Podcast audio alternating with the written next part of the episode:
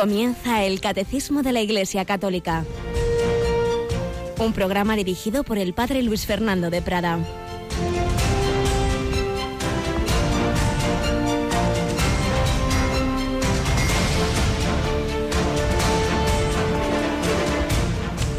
Alabados sean Jesús, María y José. Muy buenos días.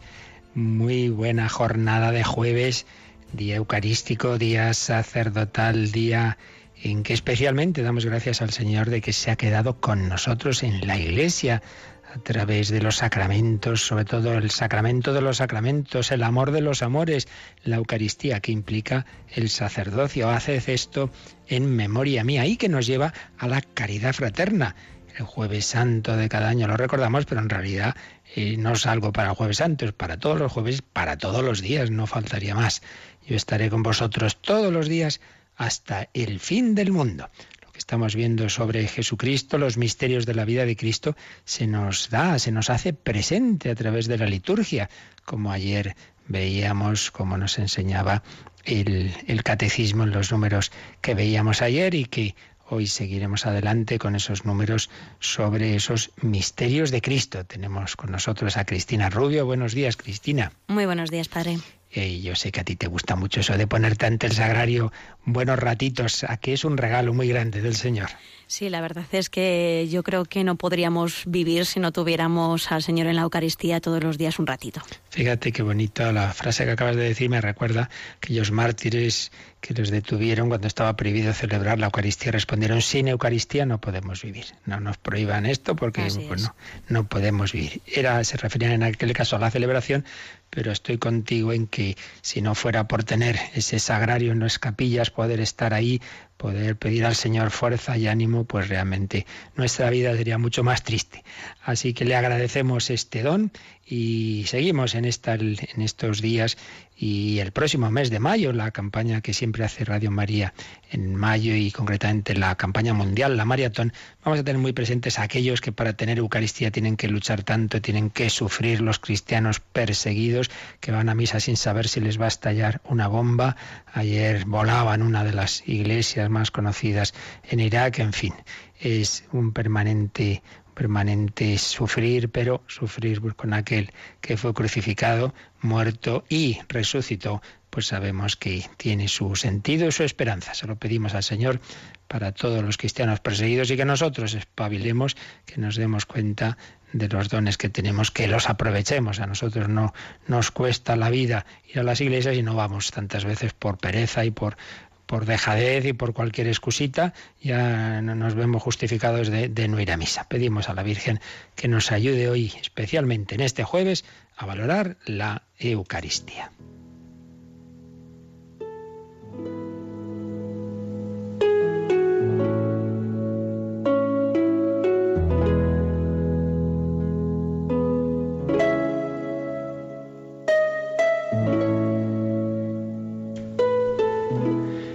Entre las 70.000 personas que llegaron a Erbil los días 6 y 7 de agosto de 2014. 70.000 personas a Erbil, en Irak. Huyendo de los yihadistas estaban 73 hermanas dominicas que salieron huyendo de los 13 conventos que tenían repartidos por toda la planicie del Nínive.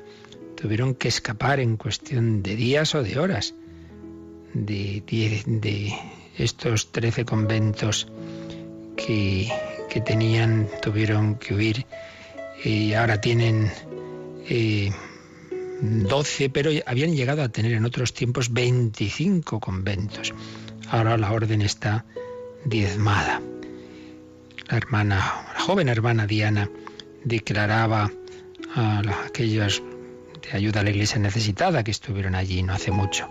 La huida fue un infierno, pero cuando llegamos a Erbil lo que nos encontramos fue todavía peor. En la capital del Kurdistán la gente estaba diseminada por todas partes como ovejas sin pastor, en la calle, en los patios, en las iglesias, en los jardines. Muchas familias llamaron aterrorizadas a la puerta de nuestra casa central en Ancagua. No pedían nada, solo un lugar donde quedarse y sentirse seguras. Los padres exhaustos descansaban, los niños cuando dejaron de llorar se durmieron. Las religiosas y los sacerdotes fueron los únicos que al poco tiempo se pusieron en marcha para trabajar y ayudar sin descanso. Tan pronto llegamos aquí, junto con los padres, nos hicimos cargo de la situación. No podíamos ver a la gente sufriendo de esa manera. Y así estas hermanas dominicas se sacudieron sus hábitos blancos llenos de polvo del camino y empezaron a consolar a la gente. Lo primero que hicimos fue buscar sitio para todos los refugiados. Y es que las iglesias, las escuelas, las salas de catequesis, todas se abrieron para alojarlos. En primero en hacerlo fue el obispo de Erbil, Monseñor Bazar Guarda, quien desde el primer día decidió abrir las puertas de la Catedral de San José de Ancagua. Los jardines, los bancos de la iglesia, los pasillos se convirtieron en dormitorios para los refugiados. Esta cosa no la sabemos, ¿verdad? No se nos cuentan. Anda aquí, cualquier otra cosita negativa para la iglesia enseguida se multiplica, pero todas estas cosas que están ocurriendo en tantos lugares del mundo y toda esa relación de que al final, como dicen aquí, es la iglesia la que ayuda, pocas veces se nos cuenta esto. Seguían diciendo estas hermanas dominicas, y lo recoge Raquel Martín de Ayuda a la Iglesia Necesitada, ninguno de nosotros estaba preparado, ni nosotras, las hermanas, ni las iglesias de aquí, no había capacidad para tantas personas. Fueron momentos horribles. Había muchas personas que en sus ciudades vivían de manera muy acomodada y en pocas horas se convirtieron en unos sin techo, en vagabundos. Todos los inmuebles de la iglesia estaban desbordados.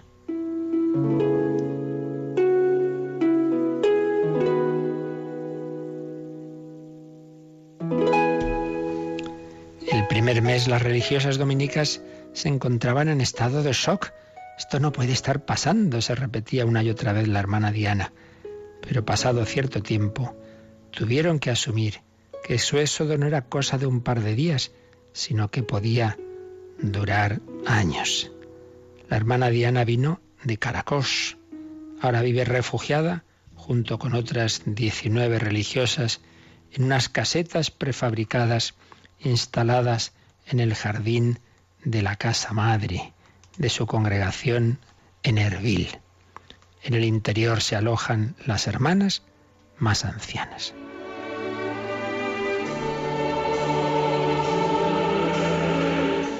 Algunas de estas monjas vivían en Mosul y en junio se trasladaron a las casas de Caracos, por lo que en agosto tuvieron que volver a salir corriendo.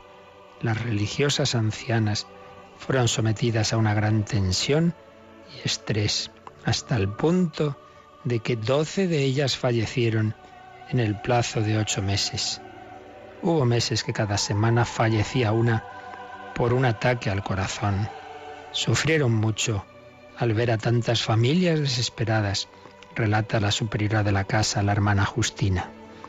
Aun con tanto dolor, esta congregación se ha vuelto a poner en pie y han regresado, regresado al origen de su carisma, la hospitalidad con los más necesitados y el servicio a la unidad de la Iglesia.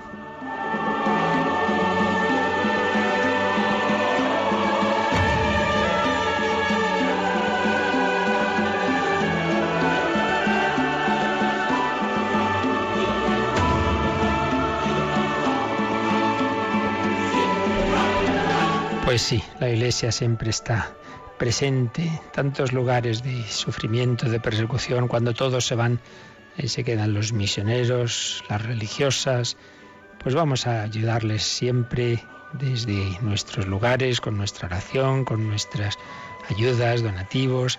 También, también Radio María está comprometida en hacer todo lo posible para llevar paz, alegría y esperanza a través de emisoras que lleven a través de sus ondas la buena noticia a todos estos lugares. Señor Jesús, tus, tus hijos, tus seguidores, tus discípulos te siguen en la cruz, dales la fuerza, la fortaleza, la esperanza.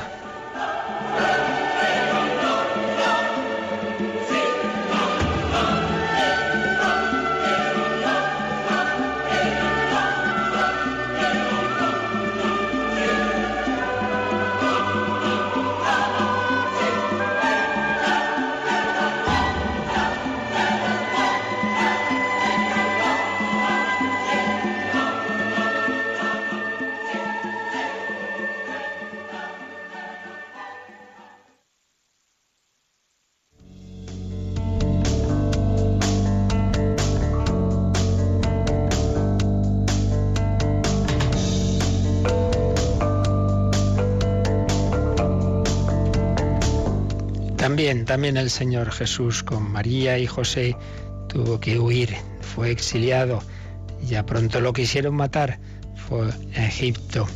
Vamos a entrar ya en esos misterios de la infancia de Jesús. Estamos comentando el catecismo, el credo del el credo de la Iglesia, la segunda parte, el segundo párrafo que se refiere a nuestro Señor Jesucristo, y estábamos viendo, habíamos visto los rasgos comunes a los misterios de la vida de Cristo, y ya entrábamos en los misterios de la infancia, pero primero hemos dedicado los días anteriores a un apartado sobre los preparativos, como el Señor vino a la tierra tras una larga preparación, toda una historia de la salvación, toda esa formación del pueblo de Israel, todos esos antepasados, esa descendencia prometida del rey David, las líneas proféticas, sacerdotal, real, que anunciaban la llegada del Mesías, y el último de los profetas, Juan el Bautista, ayer lo comentábamos un poquito esos textos sobre él y particularmente el Benedictus que su padre Zacarías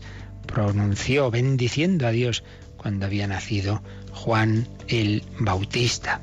Habíamos estado viendo estos textos y estos números sobre los preparativos y finalmente comentábamos rápidamente cómo lo que se vivió durante siglos en la historia, la Iglesia lo revive litúrgicamente en el tiempo de Adviento.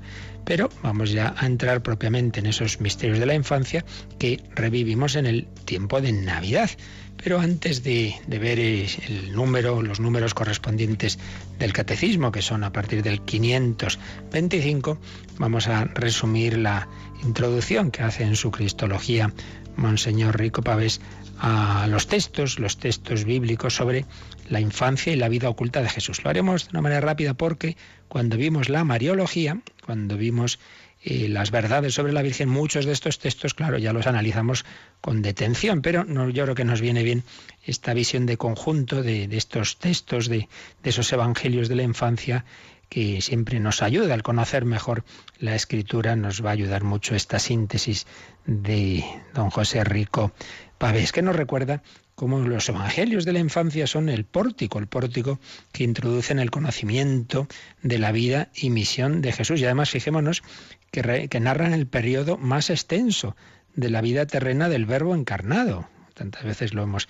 podido pensar. La vida pública de Jesús no llegó a tres años y sin embargo pues eh, la vida oculta son, son, mm, solemos decir 30, porque uno de los evangelios dicen que Jesús era de unos 30 años cuando empezó su predicación. Realmente serían más de 30, porque según todos los indicios, como ya lo habremos, habréis oído muchas veces, el calendario cristiano cuando se calculó el año de nacimiento de Cristo pues hubo un, casi seguro un error de unos seis años, seis, siete años, de manera que Jesús nació, aunque suene raro, el año seis o siete antes de Cristo, dado que se puso mal ese año del nacimiento de Cristo.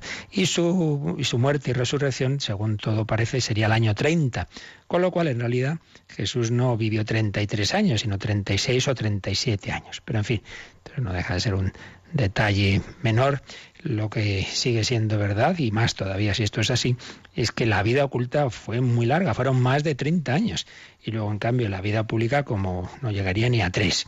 Entonces tenemos que fijarnos, aunque sepamos pocas cosas, pero Dios quiere enseñarnos algo, sin duda, importante, con, con, eso, con esos misterios de la infancia, que podemos eh, separar en tres, en tres momentos. La preparación, que que, hemos ido viendo, el Bautista, la anunciación de su nacimiento, el nacimiento de Juan, la irrupción ya previamente de Jesús, es decir, su nacimiento, su natividad y su epifanía, y el ocultamiento, la vida oculta, de la que se nos dicen nada, unas, unas palabras, es que es, es, muy escuetas de su vida en Nazaret. Pero, como dijo Pablo VI, el Beato Pablo VI, cuando fue a Tierra Santa, en Nazaret, precisamente en la casita de Nazaret, decía, y aquí encontramos la escuela donde empieza a entenderse la vida de Jesús. Y es muy importante, fijaos que la liturgia de Navidad tiene unas expresiones que, que son todo un programa de vida espiritual, y es que mirando lo visible de Jesús, eh, Dios quiere que seamos arrebatados al amor de lo invisible, contemplando a ese niño Jesús, contemplando esas escenas de la vida oculta, ese Dios que se ha hecho visible a nuestros ojos, pues Dios quiere que así podamos enamorarnos de Dios, amar a Dios, partiendo de esa humanidad, ese niño Jesús que, siempre se ofrece en las misas de Navidad, y a besar al final, a adorar y todo el mundo quiere hacerlo, pues es esa manifestación del Dios invisible en un niño. Y ahí podemos pues, ver esos detalles, tantos detalles que se nos indican de esos misterios de la infancia, que han llevado pues luego a los, a los belenes, a los nacimientos, pues este detallito, este otro, todo ello, todo ello son formas de revelar el misterio de Dios. ¿Dónde tenemos estos, estos relatos? Pues como sabemos básicamente en los evangelistas San Mateo y San Lucas. Luego, por su parte, San Juan, que ya va a empezar con la vida eh, pública de Jesús, pero antepone a su Evangelio, como sabemos, un maravilloso, impresionante prólogo donde va al origen último de Jesús de Nazaret, ya no simplemente a su vida oculta, sino a su vida oculta en la Trinidad desde toda la eternidad. Él es el Verbo encarnado. Y por su parte, San Marcos ya ese sí comienza su evangelio directamente con el ministerio de Juan el Bautista. No va a los orígenes de Jesús, no va a su vida oculta. Por tanto, sobre todo nos centramos en Mateo y Lucas. Mateo nos resume las claves de estos evangelios, eh, de estos relatos evangélicos, Monseñor Rico Pavés. Eh, de la siguiente manera. En primer lugar, tenemos la genealogía de Jesús, nada más empezar el Evangelio es una genealogía que San Mateo mm, la va a remontar a Abraham, mientras que San Lucas va a hacerla más universal, la va a remontar a Adán. San Lucas escribe para los gentiles, para los paganos convertidos al cristianismo, mientras que San Mateo se dirige sobre todo a los judíos. Y entonces él hace ver que Jesús es del pueblo de Israel. Se remonta a Abraham y nos hace ver que en él se cumplen las promesas, todas esas promesas que ayer veíamos de Dios a Israel se cumplen en Jesús. Y esa genealogía la divide eh, San Mateo en tres, en tres etapas, a las que asigna cada una de ellas 14 generaciones. Aquí no podemos eh, entrar en el detalle, pero que sepamos que según todos los especialistas, eh, aquí hay gato encerrado, porque San Mateo está jugando con los números. En hebreo se asignaba un valor numérico a las, a las distintas letras. Entonces resulta que el valor numérico de las consonantes de la palabra David suma 14.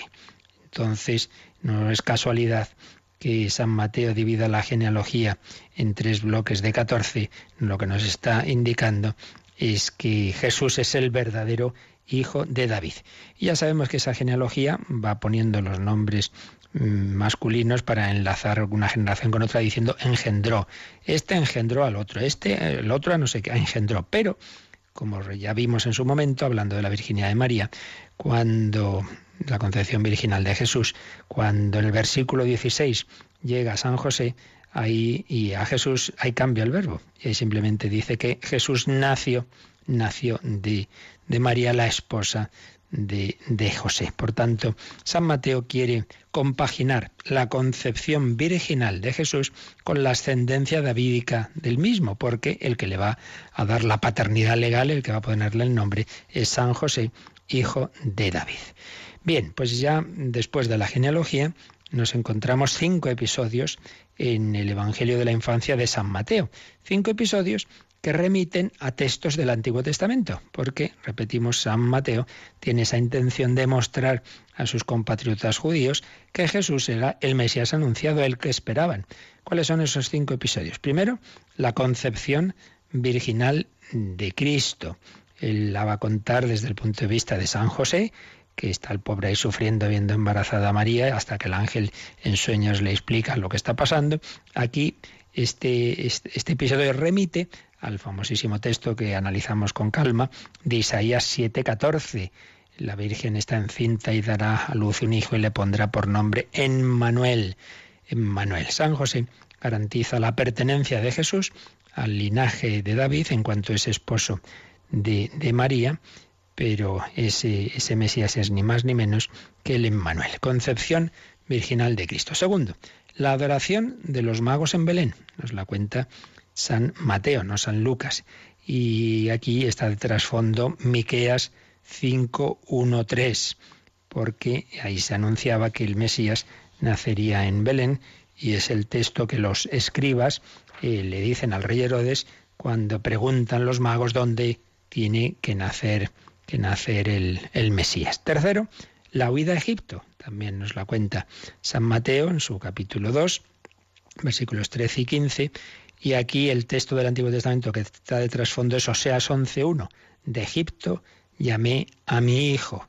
Ahí se refería al pueblo de Israel. Bueno, pues Jesús es el nuevo Israel que estuvo en Egipto y que volvería luego a, a Galilea, a Nazaret.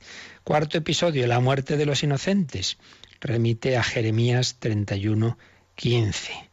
Esos santos inocentes que, como ha dicho la tradición de la Iglesia, los inocentes sufrieron como mártires y confesaron a Cristo no hablando, sino muriendo. Non locuendo, sed muriendo. No hablando, sino muriendo. Y en quinto lugar, el retorno a Nazaret, que dice el evangelista que así se cumplió la palabra profética será llamado Nazareno. Puede referirse a varios textos de, de Isaías 11.1, 52.2.3 un nombre nazareno, Jesús el Nazareno, descendiente de David, retoño, Neser de Jesé, que para las autoridades judías tendrá un sentido despectivo. De Nazaret puede venir salir algo bueno, el nazareno, eh, que será también como llaman a los primeros cristianos, los judíos, y como por cierto también ahora los que persiguen a los cristianos en Oriente Medio del, del, del ISIS, del, de ese autoproclamado Estado Islámico, pues también despectivamente nos llaman los nazarenos. Bien, señala Enrico Pavés que luego ya si seguimos viendo ese Evangelio de San Mateo, podemos observar, esto siempre los especialistas en el Evangelio lo han notado, es un evangelio estructurado en torno a cinco discursos, cinco grandes discursos en medio de los entre los cuales luego vienen relatos de hechos. ¿Cuáles son esos cinco discursos? El sermón de la montaña, eh, el discurso para la misión de los apóstoles, el discurso de las parábolas, las condiciones para pertenecer al reino de los cielos y el discurso escatológico sobre los acontecimientos del final de la historia. Cinco, cinco, fijaos siempre ese número cinco. Bueno, pues muy probablemente hay aquí una alusión al Pentateuco, esos cinco libros, los más importantes para los judíos de toda su Biblia, ¿no? La Torá, los cinco primeros libros, Génesis, Éxodo, Números, Levítico y Deuteronomio, y, que se atribuían eh, en esa tradición judía a Moisés. Entonces, de nuevo, vemos aquí ese paralelismo entre Cristo y Moisés. Cristo es el nuevo Moisés. Y es que a través de Moisés Dios funda, constituye el pueblo de Israel y ahora el nuevo Moisés eh, funda el nuevo pueblo de Israel, el nuevo pueblo de Dios, eh, la iglesia en continuidad y de forma paralela a la convocación y constitución del pueblo en el desierto. Incluso se señalan distintos contactos y parecidos literarios entre los episodios de la infancia de Jesús eh, en Mateo y los primeros pasos de Moisés. Fijaos que el nacimiento de ambos fue anunciado por un sueño, por una profecía. El, anuncio de sus respectivos nacimientos y provocó una conmoción en Herodes y su corte o en el faraón y su pueblo. Em, Herodes consulta a los escribas, el faraón consulta a los astrólogos y uno y otro decretan una matanza colectiva de niños. Recordemos que Moisés fue salvado de, las aguas del Nilo, donde lo habían puesto en una cunita, en una cestita, porque el faraón había dicho que se matara a todos los niños varones que nacieran de, los egipcios. Hay un paralelo, pero claro, por supuesto, San Mateo nos va a mostrar que sí, Cristo es el nuevo Moisés, pero trasciende infinitamente al antiguo, porque es Emmanuel, porque es Dios con nosotros, porque no es un hombre más, es el Hijo de Dios hecho hombre y no viene simplemente a liberar a Israel de la esclavitud eh, de Egipto, sino a liberar a toda la humanidad de la esclavitud del pecado y del faraón malo, verdaderamente malo, que es el demonio, el príncipe de este mundo y viene a liberarnos de ese pecado, de sus secuelas, y a instaurar el reino de Dios que no tendrá fin, y su reino no tendrá fin. Estos son las claves, digamos, de esos evangelios de la infancia y en general del Evangelio de San Mateo, que presenta a Jesús como el nuevo Moisés. Pero eh, tenemos más detalles si cabe, o por lo menos en algunos aspectos, en San Lucas y si San Mateo lo, muestra a Jesús sobre todo desde esa perspectiva de San José como descendiente de David, San Lucas en cambio, como sabemos, es el evangelista de María. E incluso pues muchos eh, han pensado y con mucho fundamento que tuvo que hablar con María, que, que, hay cosas que solo le pudo contar la Virgen María, lo que llevaba en su corazón. Hay expresiones en el Evangelio que no pudieron venir más que de la boca de la propia Virgen María, a la que San Lucas, seguramente de manera directa, si no puede ser a través de personas que se lo contaran, pero más fácil es que fuera directamente con María, con quien hablara, y ella le contara cómo fueron estas escenas de la anunciación, del nacimiento, etcétera. Pues bien, San Lucas, tenemos ya sabemos primero un, pequeño prólogo muy interesante donde San Lucas dice eh, con qué sentido y qué intención escribe este Evangelio para eh, contar lo que ya otros lo habían hecho, distintos se habían ido haciendo diversas recopilaciones de los hechos y dichos de Jesús, pero él quiere hacer un poco eh, todo mejor, una historia bien ordenada y documentada. San Lucas escribe muy bien, hombre muy serio, muy culto. Tiene luego su, esa genealogía ya decíamos antes que a diferencia de la de San Mateo, que solo llega hasta Abraham, San Lucas es una genealogía de Jesús que se remonta a Adán. Obviamente estas genealogías tienen un sentido teológico. ante todo es mostrarnos a través de su ascendencia eh, qué significado tiene ese Jesús. Pues aquí se nos quiere mostrar que es el único salvador de todo el género humano, que la misión de Jesucristo es universal. Como decíamos, San Lucas no escribe solo para los judíos, sino para los paganos. Y el esquema literario de estos relatos, de estos evangelios de la infancia de, de Lucas es el siguiente. Tenemos seis episodios, seis episodios estructurados de dos en dos. Dos anunciaciones, dos nacimientos y circuncisiones y dos escenas en el templo. Dos anunciaciones, ¿cuáles? Pues recordad, la anunciación a Zacarías y la anunciación a la Virgen María el ángel Gabriel, primero en el templo de Jerusalén, lugar solemne y tal, se le aparece al sacerdote en ese momento tan importante, pero este no cree.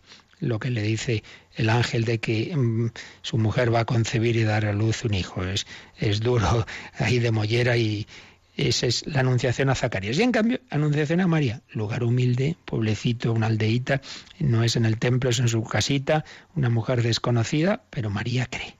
Anunciación a Zacarías, Anunciación a María. Dos nacimientos, claro, nacimiento de Juan, Juan Bautista, y el nacimiento de Jesús. Eh, y ambos también, pues circuncidados y puesto su nombre, Jesús y Juan. Juan es su nombre. Y en tercer lugar, va a presentarnos en Lucas dos escenas en el templo de Jerusalén. ¿Cuál es? La presentación del niño en el templo y el encuentro ahí con Simeón y Ana. Y doce años después, eh, Jesús que se queda en el templo y los padres lo pierden eh, cuando se vuelven a, Nazaret. Y cada uno de estos actos o misterios tiene una, en el centro, digamos, una escena en la que se desarrolla un diálogo. Hay un diálogo, el diálogo de, María con el ángel, el diálogo de María con Isabel, eh, los pastores, etcétera. Algunas características más, pues se señala cómo San Lucas em, da muchos detalles en estos, en estos dos capítulos, estos dos primeros capítulos. Luego ya en cambio no va a entrar en, va a ser más sobrio en, relatar detalles, vería lo esencial de los acontecimientos de la vida de Cristo. Pero aquí sí se va a fijar en, en bastantes detalles. Eh, luego podemos fijarnos cómo recoge San, San Lucas cuatro cánticos que llamamos nosotros. El Benedictus, que ayer comentábamos, el Magnificat, antes el Magnificat de María, cuando María va a visitar a Isabel, Magnificat, luego después el Benedictus, luego podemos considerarlo también así, el Gloria a Dios en el cielo de los ángeles al nacer Jesús y luego el Non dimitis de Simeón, ahora Señor según tu promesa. Fijaos, estos cuatro cánticos que la Iglesia todos los días reza en su liturgia están en estos dos primeros capítulos de San Lucas. El Magnificat, que lo rezamos en vísperas, el Benedictus, que lo rezamos en laudes, bueno, el gloria a Dios en el cielo, ese no, ese no es de la, no, lo rezamos en la liturgia de las horas diario, pero rezamos prolongado, evidentemente, en las misas de los domingos y de, las, y de los festivos. Y luego el Nun Dimitis, ese sí lo rezamos todas las noches en completas. Antes de irnos a dormir, Señor, pues ya puedes dejar a tu siervo irse en paz, ya he visto al Salvador, y Simeón dice yo me puedo ya morir, y nosotros decimos pues me puedo dormir tranquilo, y bueno, y si quieres despertarme ya en la vida eterna, pues nada, ya he estado con el Salvador y me duermo en esa su presencia, en esa su compañía, con paz y con confianza, y por tanto a dormir bien. Pues son estos cánticos que aparecen aquí en San Lucas. También se señala que es llamativo que aunque ya decimos que San Lucas es de familia gentil y escribe para los para los gentiles, para los no judíos, sin embargo, su, estos evangelios de la infancia están también llenos de alusiones al Antiguo Testamento. En estos capítulos resuenan los libros históricos, el Levítico y Números, los proféticos, y también se señala como mucho ambiente sacerdotal o levítico. Escenas en el templo, Zacarías e Isabel y probablemente María también de familia sacerdotal. La historia de Jesús comienza en el templo de Jerusalén con esa anunciación a Zacarías y va a terminar en él. El Evangelio de San Lucas termina también eh, hablando del templo de Jerusalén. Rasgos que hacen pensar en la dependencia de San Lucas de fuentes anteriores a él, porque ya decimos no era de este ambiente judío sacerdotal, y entonces él mismo en su prólogo hace alusión a que hay otros relatos, hay otras fuentes mm, de las cuales sin duda él se informaría. Y de hecho parece que esos dos primeros capítulos habían sido escritos originariamente en hebreo, quizá por algún judío cristiano perteneciente a los círculos sacerdotales, y quizá ha llegado a la familia de Zacarías y de María.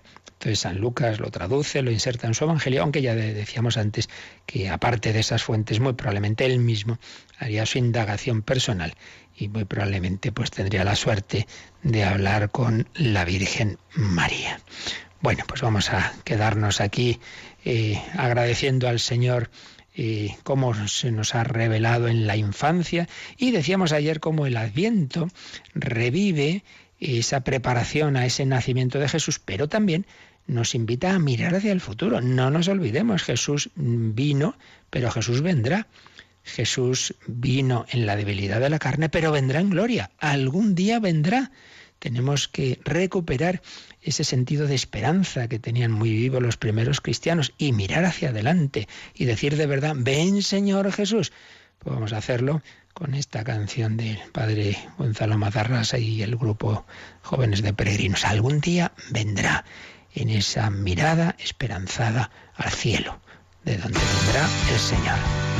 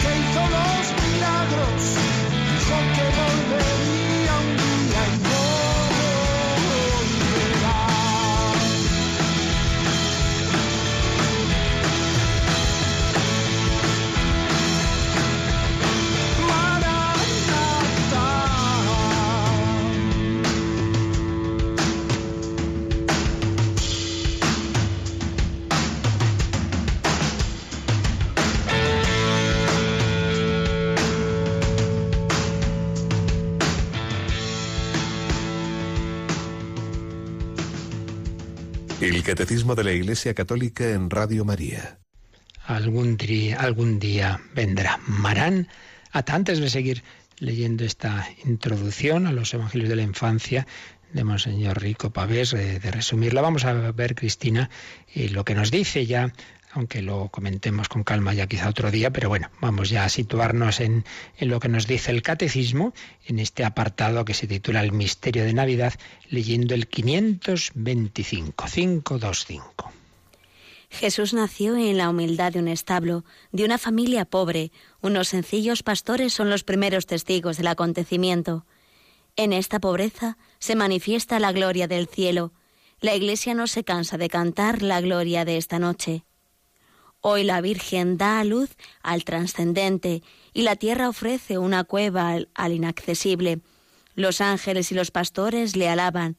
Los magos caminan con la estrella, porque ha nacido por nosotros, niño pequeñito, el Dios eterno. Que es un himno de Romanos el melódico. Bueno, aquí catecismo podría poner miles y miles y miles de cosas porque desde luego junto a la, a la pasión, a la crucifixión del Señor y su resurrección, la Navidad pues es el misterio más cantado, más representado y aquí en unas breves y sencillas líneas se recoge lo esencial que iremos desgranando. Pero estamos viendo cómo se prepara el relato de todo esto, cómo se ambienta en esos evangelios de la infancia, cómo esto no es así de repente, sino que tiene toda esa preparación tanto la preparación de siglos que veíamos ayer, como ya esta preparación inmediata en la familia de María, en, en, Zacarías e Isabel, en San José, como nos lo cuentan San Mateo y San Lucas.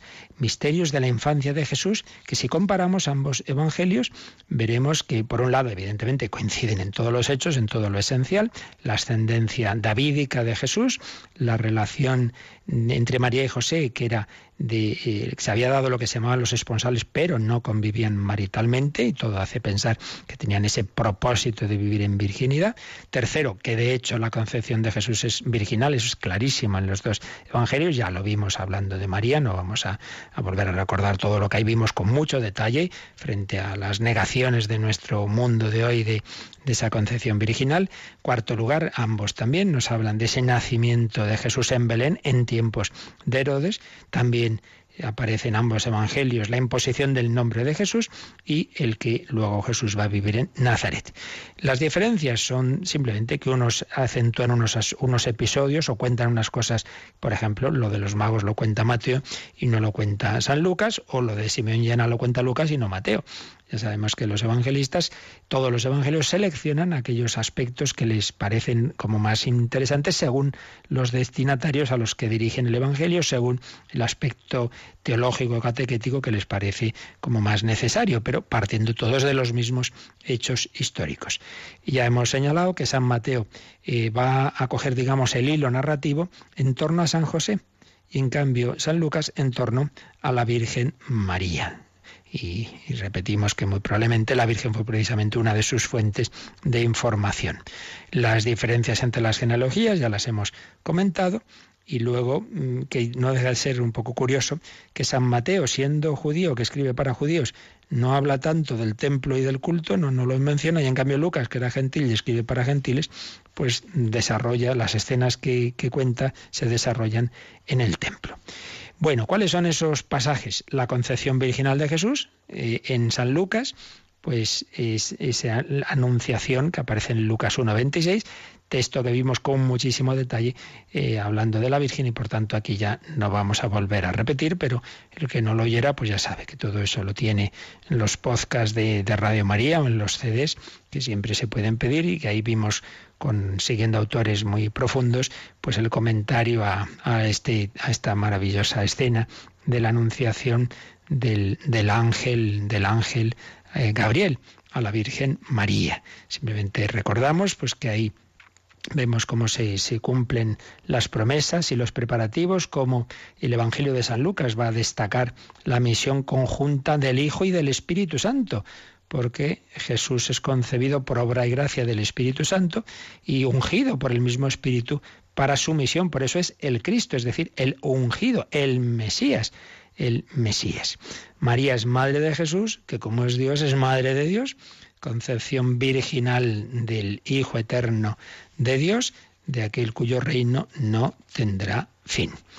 Y después viene la visitación, y en que también lo comentamos, por tanto tampoco nos detenemos, simplemente recordamos que ahí está este himno precioso de María, que es el Magnificat. Fijaos que si en la Anunciación a María el ángel Gabriel la saludaba diciendo, alégrate, alégrate, alégrate llena de gracia, podemos decir que la alegría del cielo entraba en la tierra. Ahora, en el Magnificat, en la visitación, esa alegría rebosa en los labios de María.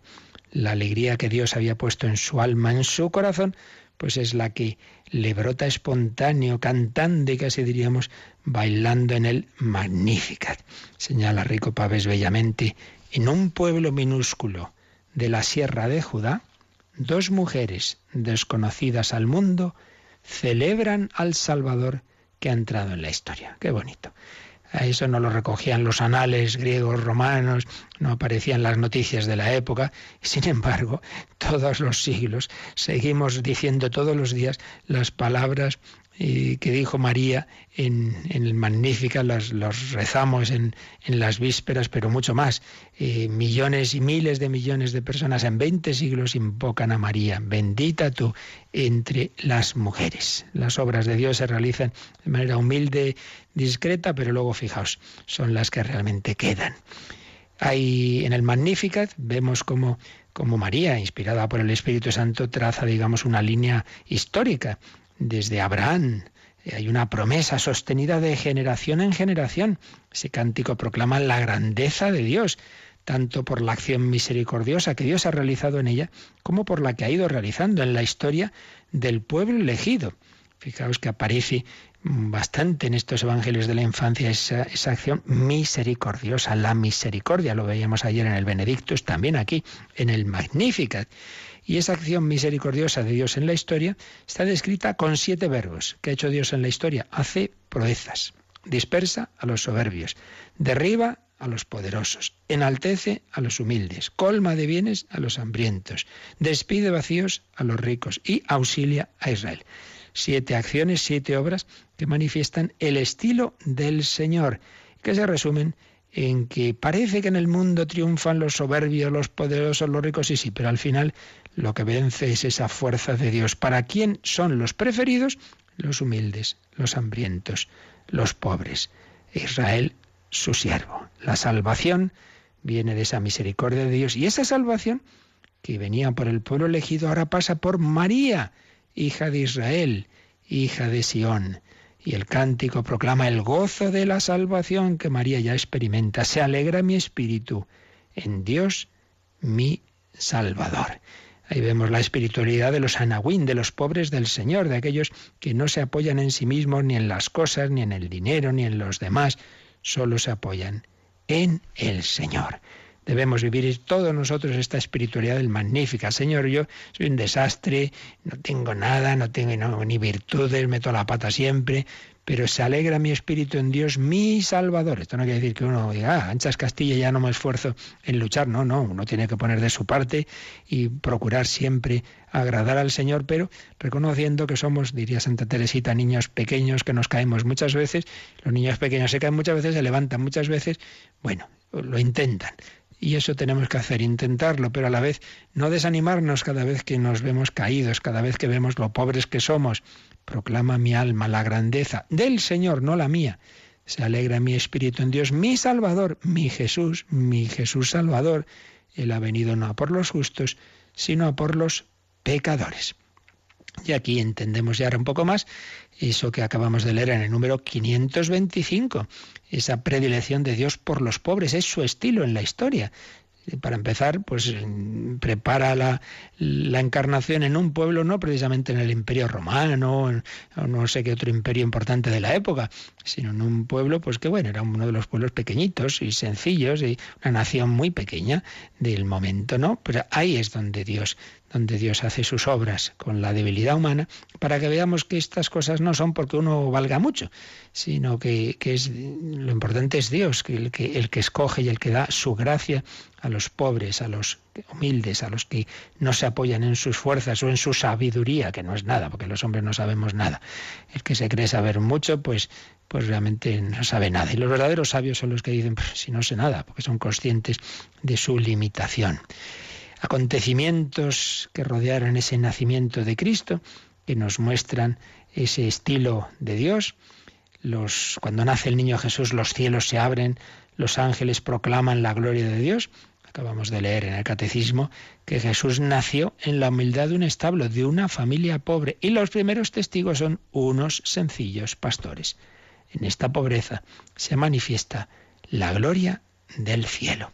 Luego, pues a los ocho días Jesús va a ser circuncidado. Vemos que no hay una ruptura. Él pertenece al pueblo de la antigua alianza. No faltaría más.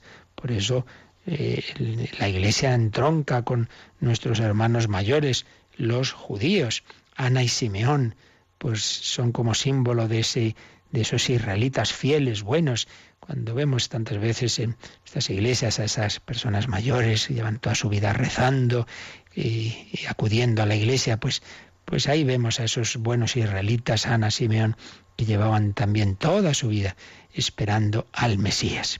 Hemos comentado ayer el Benedictus, hemos dicho una palabra sobre el Magnífica, que ya lo, lo vimos con más calma al hablar de María, y media palabra más de esos dos últimos himnos, el Gloria, el Gloria a Dios en el cielo que entonan los, los ángeles tras anunciar el nacimiento de Cristo a los pastores. Los ángeles existen para dar gloria a Dios en el cielo. Pues bien, ahora proclaman esa misma gloria en la tierra.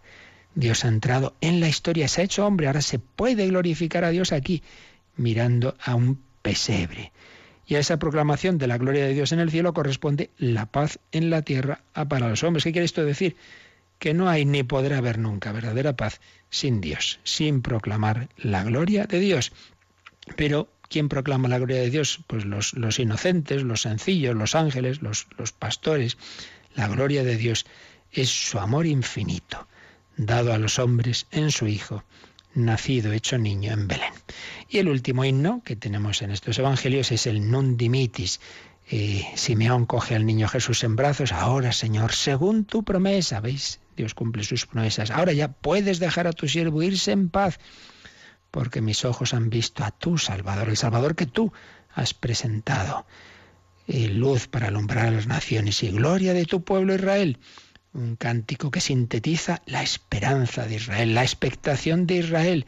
Fijaos, ¿dónde ocurre esto? En el templo el lugar más sagrado para los judíos, ahí en el templo, y con esos gestos tan bellos de abrazar a ese niño Jesús, de verlo, ya, ya lo he visto, mis ojos han visto a tu Salvador. Dios cumple sus promesas. Uh, habían pasado muchos años, parecía Simeón podía pensar nada, Dios me falla, a veces no me ha salido esto, Dios me ha fallado, que nombre, que no, que Dios no falla nunca, pero Él tiene su estilo y sus tiempos y sus plazos, mis caminos no son vuestros caminos. Jesús niño, confesado como el Mesías esperado. Luego ya vendrá la Epifanía y la vida oculta, pero eso ya lo dejamos para el próximo día, que ya se nos ha ido el tiempo, y siempre dejamos estos últimos minutos para vuestras consultas, que ahora nos recuerdan cómo podéis hacer. Participa en el programa con tus preguntas y dudas. Llama al 91 153 8550. También puedes hacerlo escribiendo al mail catecismo arroba radiomaria.es. Catecismo arroba radiomaria.es.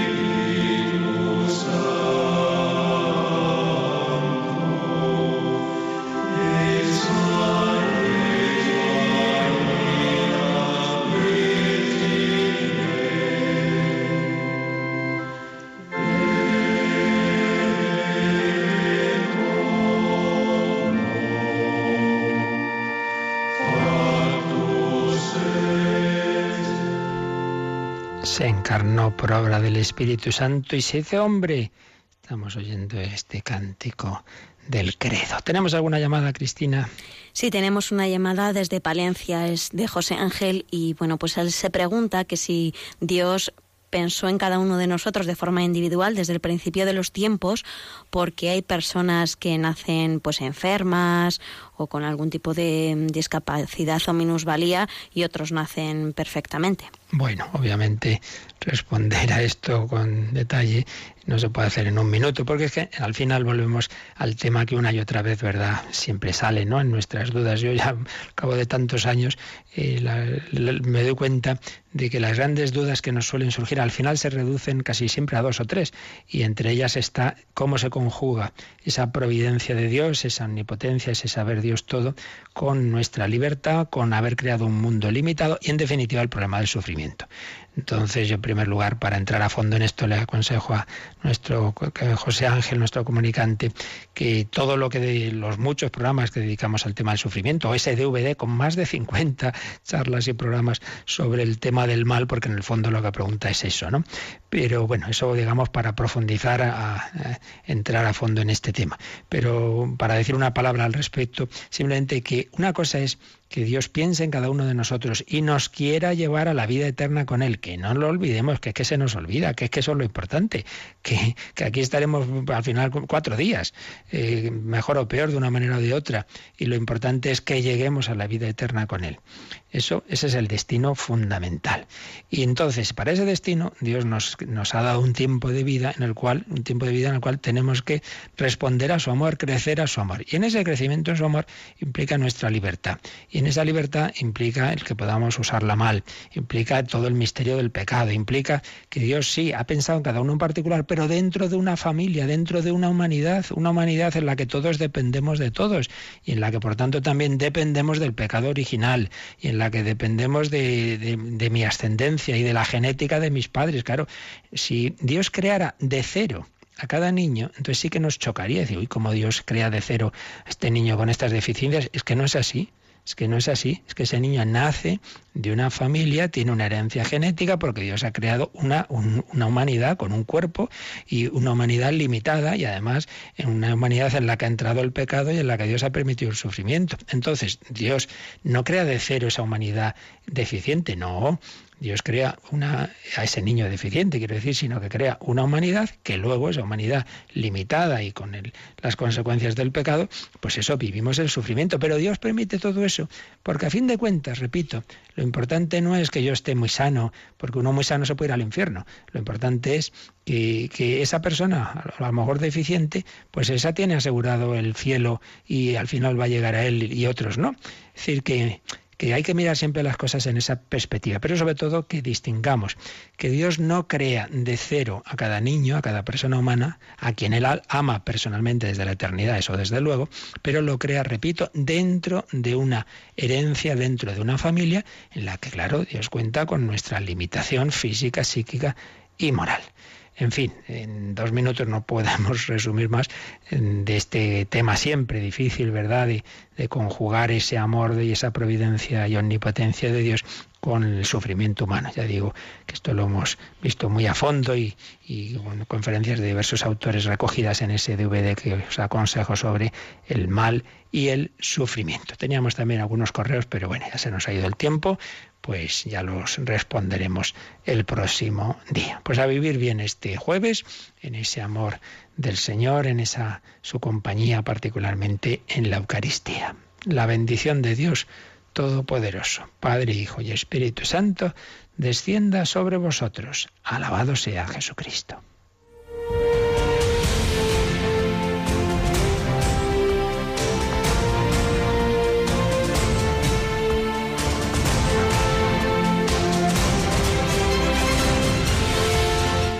Han escuchado en Radio María el Catecismo de la Iglesia Católica. Un programa dirigido por el Padre Luis Fernando de Prada.